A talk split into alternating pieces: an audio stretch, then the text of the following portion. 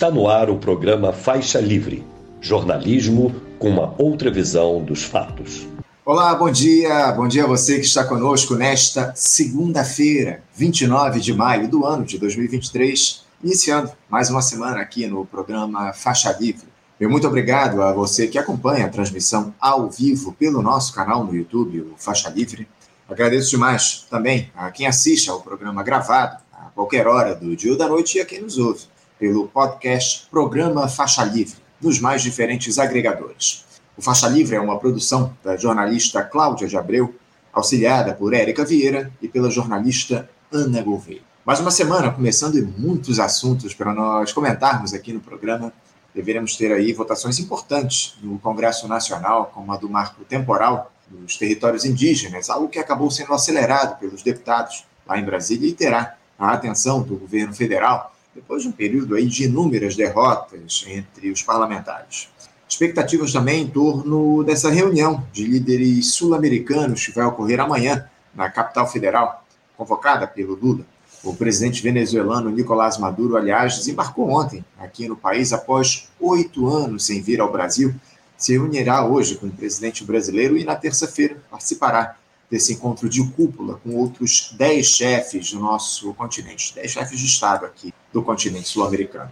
E quem vai analisar o que representa essa reunião, para falar sobre os encontros também dessa gestão Lula, será o professor e presidente do Instituto de Estudos Latino-Americanos da Universidade Federal de Santa Catarina, o IELA, da Nildo Orix, professor Nildo Orix, que é comentarista histórico aqui do nosso Faixa Livre. Eu falei na discussão sobre o marco temporal lá na Câmara, e esse tema estará também em debate aqui na edição de hoje, em um papo com o secretário adjunto do Conselho Indigenista Missionário, o CIMI, Luiz Ventura. Ele que vai analisar as implicações da decisão da Câmara às vésperas da retomada da análise dessa matéria pelo Supremo Tribunal Federal, algo que se dará no próximo dia 7. Papo importante esse com o Luiz aqui no Faixa Livre bem como análise das questões jurídicas do nosso país, que ficará a cargo hoje do cientista político, professor do Departamento de Direito da Universidade do Estado, do Rio de Janeiro, a UERJ, e também desembargador do Tribunal de Justiça do Estado, do Rio de Janeiro, TJRJ, João Batista Damasceno. Vamos tratar dessas mudanças que o Congresso promoveu na estrutura dos ministérios do governo Lula, redistribuindo competências, algo que incomodou demais a gestão petista e deve ser judicializado. Trataremos também da condenação do ex-presidente Fernando Collor de Mello à prisão pelo STF, também a notícia da cassação do mandato do deputado e ex-prefeito do Rio de Janeiro, Marcelo Crivella. Também uma polêmica que surgiu de pagamentos supostos, supostamente ilegais a juízes e desembargadores aqui no Rio de Janeiro, enfim. Muitas questões que o Damasceno vai explicar em detalhes aqui para vocês, espectadores. Encerrando a edição desta segunda-feira, teremos um papo com a jornalista e escritora Tânia Malheiros, que está lançando o livro Cobaias da Redação, a história não contada da marcha nuclear brasileira e de quem ela deixou para trás. O livro explica a história da primeira instalação industrial nuclear brasileira, que deixou um rastro de mortos desaparecidos e doentes com a exploração da mão de obra operária. Um assunto importante e quase não explorado no nosso país. Daqui a pouquinho no Faixa Livre. Bom, gente, mais um programa cheio de temas relevantes que vão atrair a sua atenção.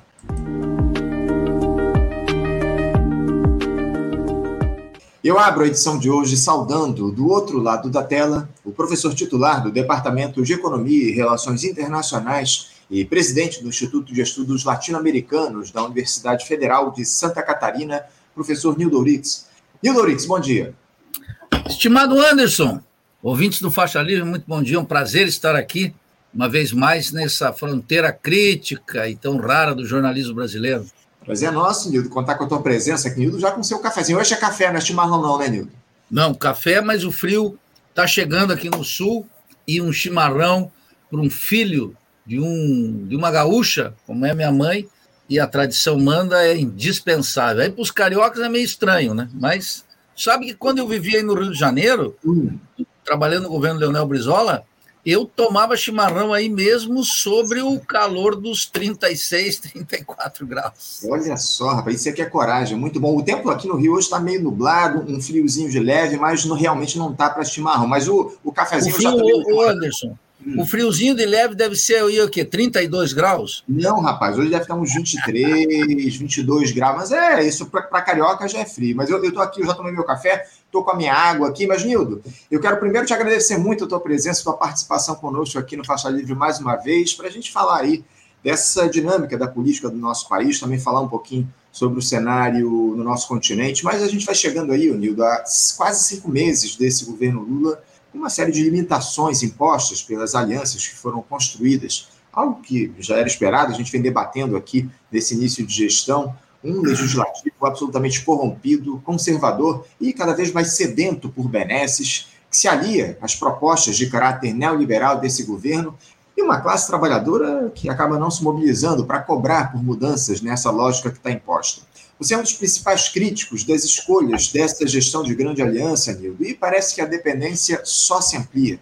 Há um gradual afastamento das pautas sociais daqueles temas que fizeram a diferença em relação à tragédia que foi o bolsonarismo, uma defesa dos povos indígenas e também do meio ambiente pelo total descompromisso do Congresso com o país.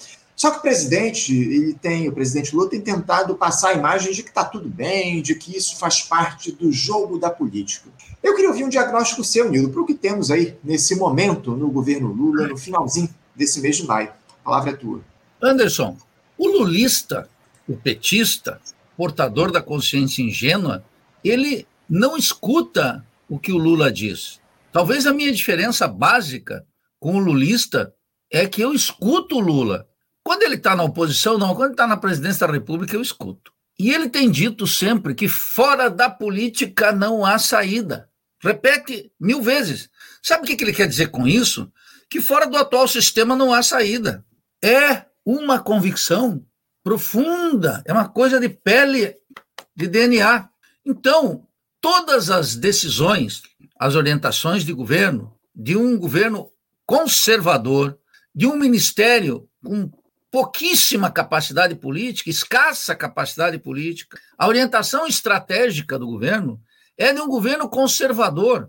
Não porque, e aí eu discrepo da tua primeira afirmação, porque as alianças foram essas não, porque, porque as alianças foram essa, porque o Congresso é conservador.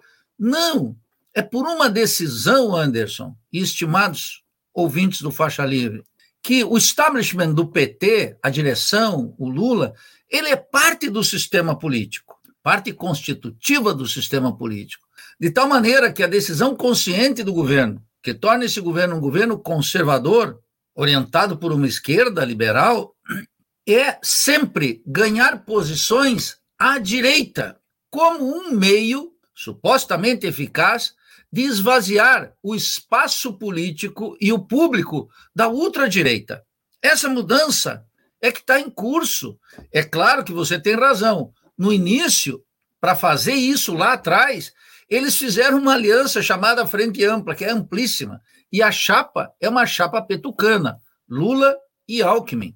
Assim, interpretadas as coisas, os, as orientações à direita na economia, na política, na ação do governo e, sobretudo, na falta de ação do governo, que é a marca registrada desse governo, a marca registrada desse governo é a falta de ação em questões estratégicas. Ela segue a linha da classe dominante e atua sempre mais à direita na clara intenção de esvaziar o espaço na qual o protofascista Bolsonaro, ou o, o, o, o Tarciso, ou o Zema lá de Minas, o Tarciso lá em São Paulo, podem explorar. Então, é uma decisão ultraconsciente.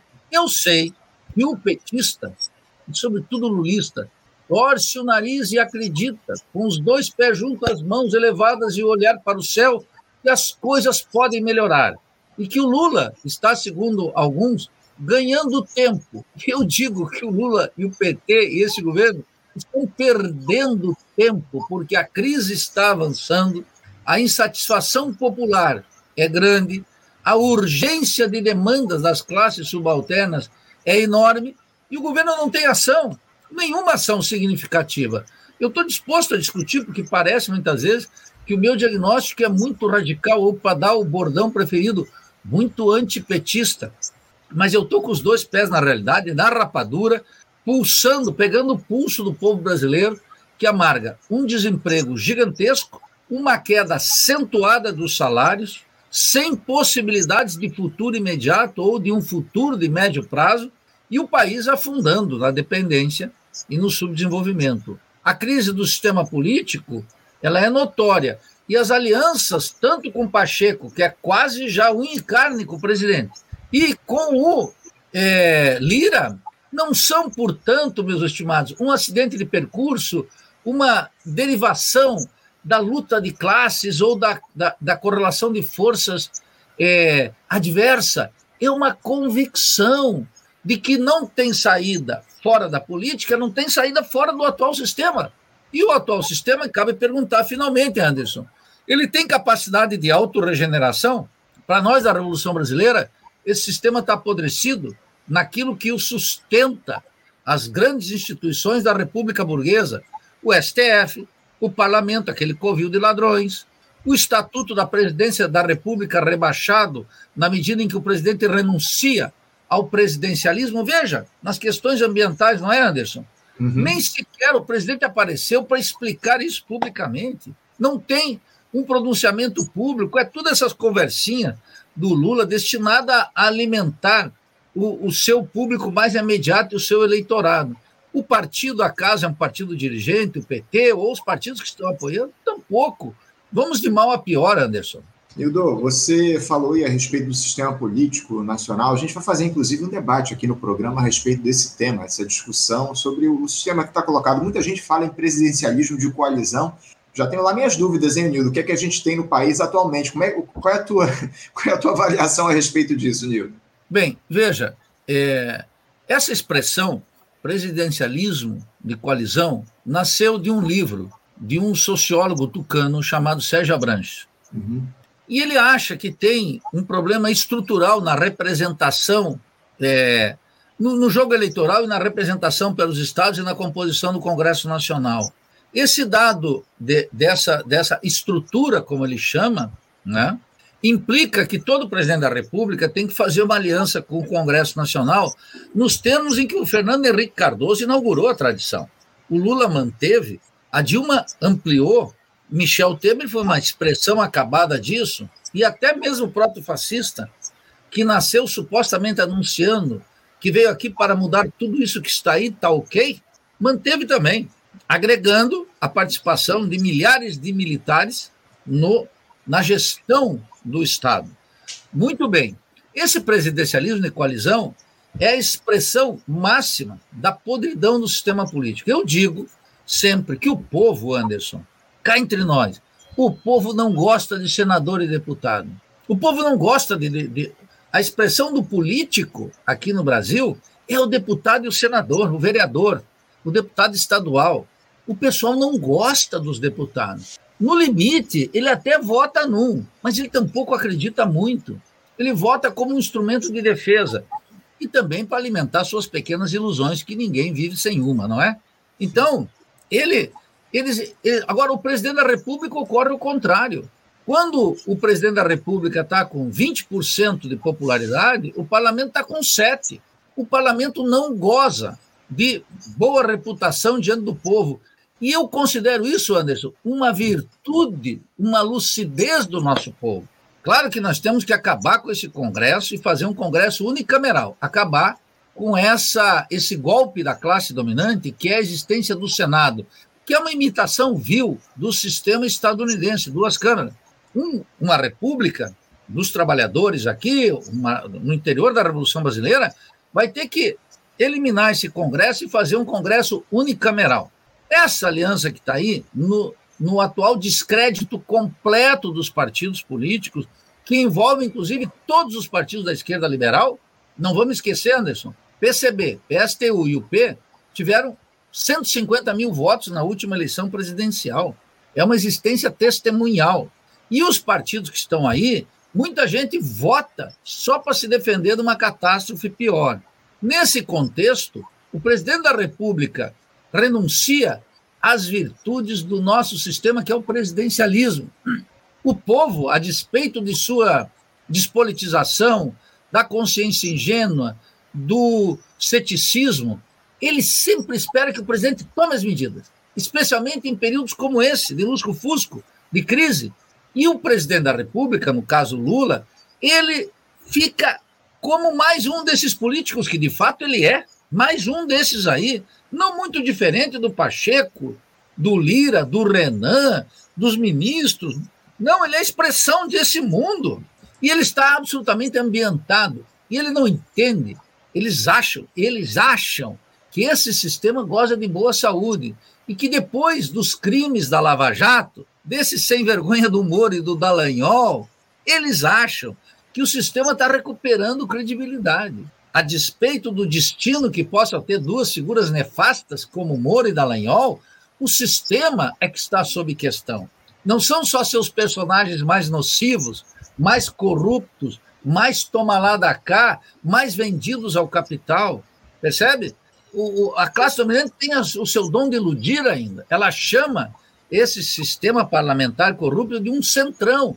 Mas não tem nada de centrão. Quero dizer, Anderson, não há centrão. A representação parlamentar no Brasil tem uma extração de classe firmados, dois pés às mãos e a cabeça, em apoio ao capital comercial, ao capital industrial, ao latifúndio e aos banqueiros.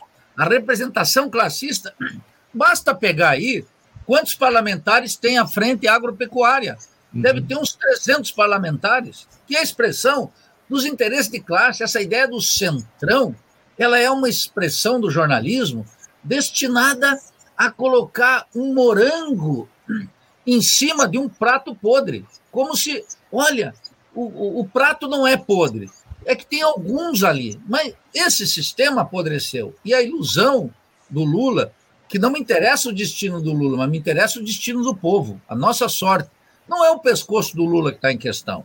Que está em questão é o nosso pescoço e a fome e a miséria do povo e o futuro do país.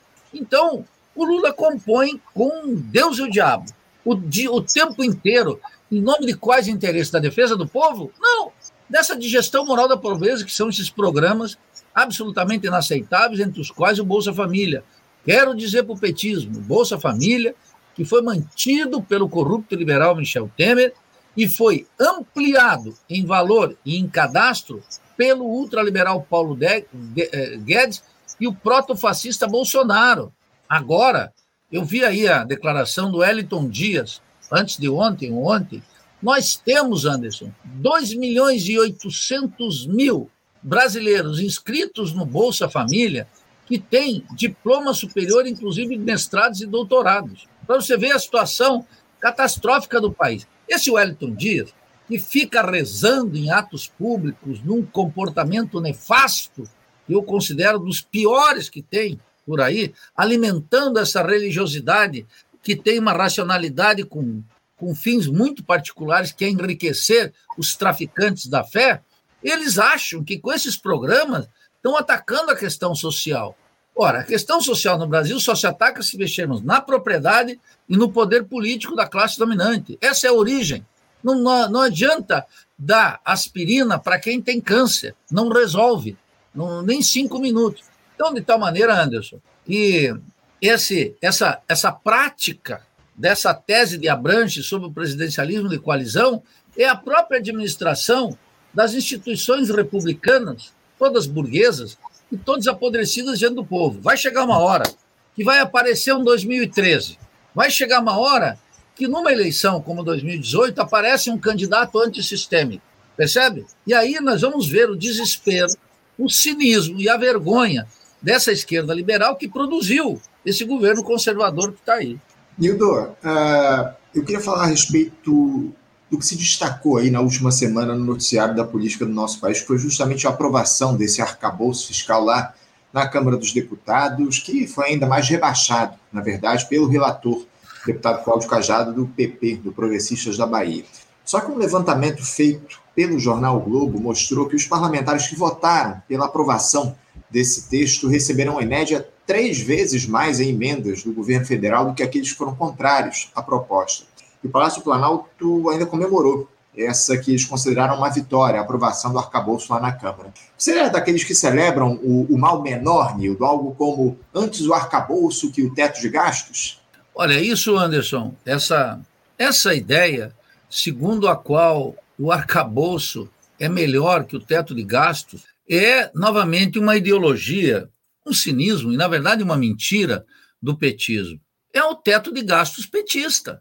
Esse teto de gasto petista é não é resultado da correlação de forças adversas no Congresso, e muito menos da opinião pública, porque os trabalhadores no Brasil estão submetidos, vou repetir, a uma taxa de desemprego gigantesca, a, a um subemprego violentíssimo e uma queda sistemática dos salários. Para um keynesiano com duas moléculas de percepção, e já está difícil encontrar no Brasil, já está difícil, porque esse keynesianismo que está aí, ele é aderente à ordem burguesa, seja pela troca de cargos, ou seja por deficiências teóricas, ou mais ainda, por uma atrofia na visão política. Sabem que o gasto do governo, como dizem todos os keynesianos, tem que ser muito importante como um período anticíclico. Quer dizer, quando o ciclo econômico cai, o governo induz uma demanda em áreas estratégicas ou não, capaz de recuperar a rentabilidade do capital numa aliança com os trabalhadores. Basicamente é isso. Teria que ter aqui uma discussão mais ampla, mas é, não é muito longe disso. Mas o Keynes dizia o seguinte: é preciso fazer eutanásia do rentismo. e aí, tem que enfrentar os banqueiros. E não é que todos vão ganhar. tem que enfrentar as raízes do problema que nos trouxe aqui. É a República Rentista, cujo epicentro é o tema da dívida interna. Percebe? Agora está muita gente já que fazia críticas à auditoria cidadã da dívida de crista baixa, bem quietinho, porque não querem, agora já estão obrigados a reconhecer que os banqueiros, que eles chamam de maneira muito ridícula Faria Lima, olha que absurdo, a linguagem está cada vez mais deteriorada porque a política está cada vez mais rebaixada, os banqueiros comandam a orquestra. Nesse contexto que nós estamos vivendo, Anderson, é, o arcabouço fiscal, ou seja, o teto de gastos do PT, é, a, uma, é uma consequência necessária da opção do petismo e de todos aqueles que apoiam esse governo por dar um passo à direita adicional para esvaziar a burguesia que pode decidir entre apoiar o Lula ou apoiar um candidato, ou inclusive voltar ao apoio a Bolsonaro a classe dominante no Brasil, está muito cômoda. Então, ela pode, na próxima eleição, ou inclusive hoje, essa semana, daqui a 15 dias, um mês, apoie o Lula, desde que ele reze na cartilha. E o Lula diz o seguinte: eu rezo na cartilha e eu quero teu apoio. Por isso que não é fruto da correlação de força diversa. O Lula, o Alckmin, a Gleice Hoffmann, todos os que estão com o PT, absoluta maioria, 94,35%, eles estão convencidos que tem que esvaziar a base da direita e, portanto, tem que fazer uma política econômica cujo epicentro é manter, primeiro, taxas de inflação baixa, segundo, câmbio flutuante e terceiro, a fé do antigo evangelho petista e do novo evangelho, superávit fiscais permanentes. Daí que o Haddad, não é que o Haddad é um liberal, é que o Lula é um liberal, é que o Alckmin é um liberal, é que a Gleice Hoffmann é uma liberal. Eles todos são liberais. Estão ainda com a crença de que pode administrar as instituições apodrecidas da República Burguesa e a economia política do rentismo, dando algo para o povo e concedendo o maior quinhão para a classe dominante. O país afunda, afunda na dependência, no subdesenvolvimento, sem ciência e tecnologia, sem controle do território, sem escola digna, sem saúde pública decente, sem um projeto cultural, sem, sem o controle do meio ambiente, qualquer disso, todas as medidas. Um país dedicado a exportar produtos agrícolas e minerais e importar produtos de alta densidade tecnológica. Eu vi a propósito, Anderson, não é só o teto de gastos do PT aprovado pelaquele covil de ladrões, com entusiasmo, Anderson, de todo o petismo e da frente lá, aprovaram como uma vitória. Olha que coisa! Não é só isso. Essa semana saíram aí seis ou sete pontos do Tucano, do picolé de chuchu Alckmin. E o que, que ele diz lá? Sete pontos para industrializar o, o Brasil. É uma vergonha. Essa aí é a revolução industrial? Essa aí é a política industrial que alguns keynesianos estão lá tentando fazer? É uma vergonha. É um absurdo, não toca nos pontos essenciais. Sem tocar no núcleo racional da dependência, não haverá política industrial. E está cada vez mais claro, por isso que não teve nem repercussão, porque aquilo é vergonhoso. Aqueles sete pontos liberados essa semana mostram a, a completa rendição do governo, a opção consciente do governo de não tocar na economia exportadora, que é uma economia destinada a afirmar a posição do Brasil na divisão internacional do trabalho que é a exportação de produtos agrícolas e minerais, inclusive envolvendo aí uma riqueza estratégica que é esse esse roubo, esse saqueio livre público da Petrobras que tampouco muda. Petrobras está no centro de uma estratégia, a maior empresa brasileira não pode ser administrado por esse lobista que é um senador do PT, Jean Paul Prats. Eu quero chamar a atenção aqui, Anderson. O silêncio da esquerda liberal, encabeçada pelo PT. Em relação à Petrobras e ao petróleo, que é uma riqueza gigantesca, o Anderson, em 2021, a Petrobras distribuiu mais de 200 bilhões de dividendos. E em 2022, 101 bilhões. Você imagine o tamanho dessa riqueza. Essa, há um silêncio total sobre a renda petroleira no, no, nos partidos políticos, nas organizações sociais, inclusive aqueles que se batem no peito e se dizem revolucionários, que mostra seu analfabetismo em relação à economia política, porque eles não estudam, e tampouco a sua e também a sua cumplicidade com esse assalto à Petrobras que foi feito de maneira escancarada desde que Bendini assumiu com, com Dilma, com Temer, com Pedro Parente e agora com Jean Paul Prats e com aqueles generais todos que foram lá vender a Petrobras durante o governo do proto-fascista. Mas isso começou lá com Cardoso e seguiu com Lula. Então, nós estamos numa situação que, ao contrário do que alguns pensavam, Anderson, vamos votar em Lula, elegemos o Lula, e aí a gente estanca o neoliberalismo, toma um fôlego, toma a iniciativa política. Toda essa tese caiu por terra. Eu não quero discutir se era melhor ter votado ou não votado. Eu quero dizer que a tese caiu por terra. Não importa em quem você votou. Você que está me escutando, não importa. Você pode ter votado, não importa. Pode ter votado nulo, pode ter votado branco, pode ter votado no, no Lula, não importa. A tese de que esse governo instaurado poderia ser melhor para a correlação de forças fracassou completamente. Então, há que revisar, né? A, a realidade está aí para a gente submeter as nossas hipóteses, as teses, prestar conta. Eu acho que esse é o, é o problema essencial, Anderson. Então, a aprovação do teto do gastos, que o Lula passou dizendo que a, a vida na Terra era impossível com o teto de gastos. Aí o que, é que eles fizeram? Afirmaram o teto de gastos entre 0,6 e 2,5. Olha, é, é, não é cinismo, porque é ideologia. E para enganar trouxa. E tem trouxa que gosta de ser enganado.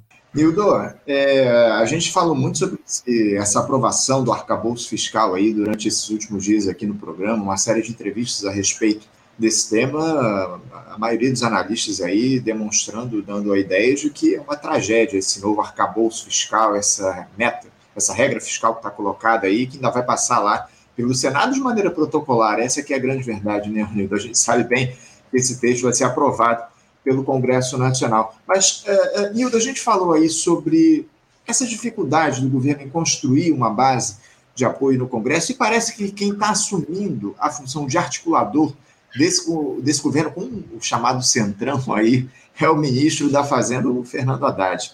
Ele foi o único a conseguir uma vitória, recente pelo menos, na ótica do governo lá no Congresso, justamente com a aprovação do arcabouço fiscal. O problema é o caráter dessa proposta, a gente falou muito a respeito disso aqui ao longo dessa entrevista, ela é feita sob medida aí para atender aos interesses do rentismo. Hildo, a figura do Haddad liderando esse diálogo com o fisiologismo, o fisiologismo mais rasteiro aí desse Congresso Nacional, que você gosta de chamar de covil de ladrões, é o tipo de articulação que essa gestão precisa, Nildo? Sim, é o que ela precisa em que sentido? Por que que Haddad e toda a mídia burguesa, a imprensa burguesa, que está aqui de manhã à tarde à noite para manufaturar a opinião pública, afirma que foi uma vitória contundente do governo. Quantos votos, anos? 370, né? Uma coisa estrondosa. Por quê? Isso. Porque é mais ou menos como aquele trabalhador que ganha 1.302 e agradece o patrão. Então, o, por que, que é, num governo que não é um governo de transformação, mas de afirmação da República Rentista e do sistema político apodrecido, a economia passa a ser o núcleo racional do governo. E o governo está interessado em mudar a meta de inflação. Nós já tivemos três reuniões do Conselho Monetário Nacional e o Lula não deixa mudar. O Lula não permite a mudança, porque se mudasse, colocasse lá o Conselho Monetário Nacional, no uso das suas atribuições, com a maioria que o governo tem, encaminha para o Senado o pedido de destituição do Campos Neto e a redefinição da meta de inflação. Inclusive, pode fazer uma sem vincular com outra. Pode pedir a cabeça do rapaz, representante dos banqueiros, e ou, ou alteração da meta de inflação. Para 8%, já mudaria para 7%, que é uma inflação inferior à inflação nos Estados Unidos e na Europa. Podia, todos, até o Blanchard, que era o economista-chefe do Fundo Monetário Internacional, topa isso. Uma inflação mais alta que a nossa. E aí poderia, eventualmente, estar preocupado com a recuperação do nível de emprego. Bem, não é isso que o governo faz. O governo renuncia. Olha, eu soube, porque eu vi uma entrevista do Lindenberg. O Lindenberg assumiu a minha proposta aí, para você ver que eu também sou generoso, dizendo que ele ia para a reunião do Diretório Nacional propor para o diretório que o Conselho Monetário Nacional tirasse o Campos Neto e redefinisse a metas de inflação. Tal como eu tenho dito desde fevereiro aqui nesse programa do Faixa Livre. Não temos notícia. Certamente ele ensaiou essa conversa lá e o Diretório Nacional, se é que ele ensaiou aí, porque eu não sei, descartou completamente. Está disciplinado. Eles vão lá e fazem essa coisa de votar é, no, no, no teto de gastos manifestando, olha que comportamento de ovelha, que comportamento de ovelha, vou chamar aqui pelo nome. Não é disciplina partidária. Isso é um comportamento de ovelha e uma falta de compromisso com o nosso povo. É uma irresponsabilidade. Mas eles têm mais fidelidade ao Lula e ao governo do que ao povo, ao mandato popular. Veja como é que se degrada a praxis, a praxis partidária, seja pelas emendas que o Lula colocou lá, bilionária, para conseguir isso, seja pela renúncia de alguém que diz: olha, sou contra, mas vou votar favorável porque eu não posso trair o governo. Como é? Quer dizer que pode trair o povo. Trair o povo é um costume já aceitável. Votar contra o governo para fazer a crítica aberta, para deslocar o governo para a esquerda, esses deputados e senadores não têm a menor credibilidade. Eu afirmo aqui, todos eles, todos eles traem o povo e ficam com a fidelidade a um governo que é um governo conservador, cada vez mais à direita, por convicção. De tal maneira que a vitória de Haddad lá é a vitória da coesão burguesa, da economia política do rentismo. Essa que é a questão. Não é que o Lula está assediado. Essa semana eu vi um programa, me mandaram o programa do PCO. Você veja como é a miséria. O Lula é cativo, o Lula é chantageado, o Lula está encalacrado. Eles não percebem o mínimo. E eu quero dizer que todos esses partidos da esquerda aí, que está fora do esquema, pensam a mesma coisa, que não podemos estar, como eu estou, na oposição de esquerda a esse governo. Tem que estar na oposição de esquerda a esse governo, denunciando esse governo no, no núcleo racional e na falta de ações em áreas estratégicas, mesmo naquelas em que não envolveria, digamos assim, a economia política do rentismo. Eu vou dar um exemplo aqui que me parece trágico. Veja, então, esse apoio lá do, do Haddad à vitória é um núcleo racional do governo.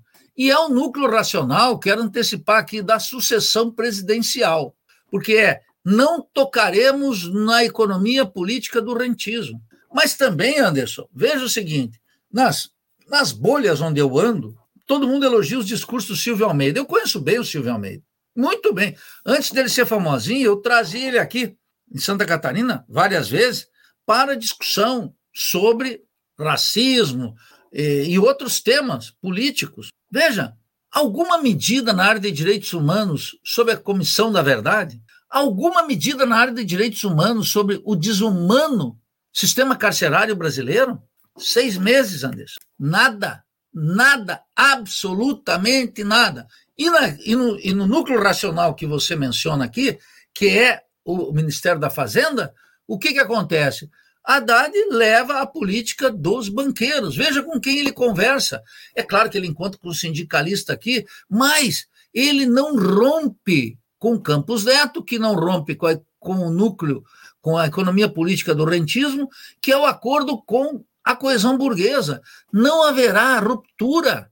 O teto de gastos do petismo é a demonstração cabal de que o petismo é disciplinado para a coesão burguesa que administra o país desde 94 com o Plano Real.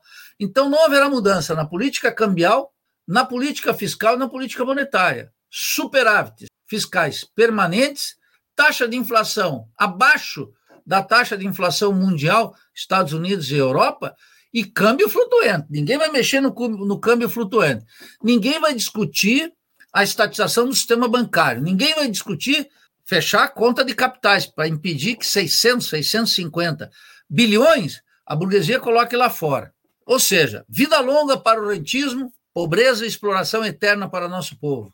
Nildo, é, a gente está chegando aqui já ao finalzinho da nossa entrevista, mas eu ainda tenho um, um tema importante para tratar com você, porque essa semana aí é, a gente vai ter uma, uma reunião importante aqui no nosso país uma reunião de líderes sul-americanos convocada pelo governo brasileiro, pelo presidente Lula. O presidente da Venezuela, aliás, o Nicolás Maduro, ele desembarcou ontem à noite em Brasília, na primeira vez que ele vem aqui ao país desde 2015. Hoje, ele deve encontrar o Lula e amanhã um grupo de 11 presidentes do nosso continente, da América do Sul, vai se reunir lá no Palácio do Itamaraty para discutir a integração regional. Eu queria saber as suas expectativas aí para esse encontro de presidentes sul-americanos aqui no Brasil. O que é que o Lula deseja com essa reunião de líderes, Nildo? Eu estou sem seu áudio, Nildo. O Lula, integração latino-americana, propaganda. Propaganda. Interessa para os países latino-americanos? Sim, a integração latino-americana seria um projeto estratégico? Sem dúvida. Um projeto estratégico da pátria grande. Mas observe o que está acontecendo na América Latina. Os governos são governos tão tímidos e apegados à ordem quanto Lula. Na Argentina, não sabemos nem quem será o candidato, nem se Cristina Kirchner. Veja que Alberto Fernandes renunciou à, possi à possibilidade. Na Bolívia, Arce voa abaixo. A situação é, é, é, trágica. No México, não há nenhuma iniciativa que rompa com o TLC. Maduro, na Venezuela, continua numa batalha incrível com o bloqueio e negociando com os Estados Unidos. Na Colômbia, teríamos que ver o que vai acontecer com Petros. É muito cedo para afirmar algo. Eu não apoio nem critico sem uma discussão só sobre a Colômbia. Uhum. Então, eu não vejo, mas poderia ser útil, Sandro, o, o, o Anderson. Eu estou vendo aqui, essa semana aí de maio, é, o Brasil, o Exército dos Estados Unidos e o Exército Oficial do Brasil aqui, as Forças Armadas do Brasil, finalizaram mais de 100 acordos de cooperação, o Exército. Então, eu quero para aqueles é, latino-americanistas como eu, e mais ainda os bolivarianos como eu, analisem o que, que vai sair de concreto dessa reunião, além de matérias para mídia petista, que se chama mídia independente. Tudo que ela não é independente. Ela não dá um passo sem questionar, é, sem ouvir o Lula. Eles estão sob o horizonte petista e do governo verifique se haverá ali uma iniciativa importante no interior das Forças Armadas, de cooperação militar latino-americana, para tirar a influência e o comando e, o, e, a, e, a, e, a, e o núcleo estratégico do Comando Sul dos Estados Unidos. Um, observem se vão fazer. Dois, observe se serão, se serão tomadas medidas creditícias capazes de ampliar um comércio com novas formas de propriedade compatível com as exigências do nosso povo. Observe se ali sairá um projeto cultural capaz de ter um intercâmbio profundo, de largo alcance da cultura latino-americana comum a todos nós. Observem, eu estou te dando aqui três dados: um de comércio, outro nos militares e outro na cultura. E eu aposto meu pescoço. Mas eu aposto que eu nunca mais falo nada aqui se algo na direção que eu estou indicando foi, for feito algo consistente nesses três setores: comércio, cooperação militar e área cultural. Se tiver, eu nunca mais critico o governo. Aposto aqui. Meu compromisso com o público do faixa livre. Não vai acontecer nada. Não vai acontecer nada, porque para que o Brasil tomasse medidas de integração, eles teriam que romper os acordos que estão fazendo com a OCDE, com a comunidade europeia, com os Estados Unidos, com parte do que estão fazendo com a China. Teriam que ter um projeto nacional próprio, quer dizer, a política externa não está descolada da economia política do reitismo. De tal que, desse mato, Anderson, não sai coelho. É a, é a questão que está colocada, né, Nildo? Muitas, muitas necessidades que a gente tem de fazer, de discussões necessárias para o nosso continente, mas infelizmente, ao que parece, isso não vai ser colocado em discussão aí nos próximos dias nessa reunião que nós teremos aí, reunião de cúpula dos líderes sul-americanos. É, é muito triste todo esse quadro e a gente conta, acima de tudo, Nildo, com a tua ajuda e com a tua participação sempre aqui no nosso Faixa Livre. quero te agradecer muito teu diagnóstico, a tua, a tua disponibilidade para conversar com a gente mais uma vez, Nildo, e certamente a gente vai ter outras oportunidades em breve para voltar a dialogar aqui no Faixa Livre. É sempre um prazer conversar contigo, Nildo. Prazer é meu, Anderson. Estou sempre aqui ao pé do canhão, à disposição de todos vocês. Um grande abraço para todos os ouvintes do Faixa Livre e até breve. Mantenham-se firmes, mantenham-se firmes, que nós precisamos do Faixa Livre. Obrigado, Nildo, pelas palavras. Um abraço para você. Até a próxima. Conversamos aqui com Nildo Urix. Nildo, que é professor de, do, do titular do Departamento de Economia e Relações Internacionais da Universidade Federal de Santa Catarina e naquela instituição, presidente do Instituto de Estudos Latino-Americanos, o IELA tratou aqui conosco da situação política aqui no nosso país, as críticas que o Nildo faz aqui com muita propriedade a respeito do quadro que está colocado no nosso país.